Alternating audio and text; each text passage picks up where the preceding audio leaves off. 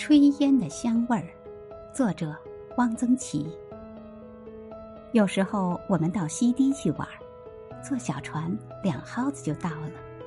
西堤外就是高邮湖，我们那里的人都叫它西湖。湖很大，一眼望不到边。湖通常是平静的、透明的，这样一片水，浩浩渺渺。湖上常常一只船也没有。让人觉得有些荒凉，有些寂寞，有些神秘。黄昏了，湖上的蓝天渐渐变成浅黄、橘黄，又渐渐变成紫色，很深很深的紫色。这种紫色使人深深感动。我闻到一阵阵炊烟的香味儿，那是停泊在御码头一带的船上正在烧饭。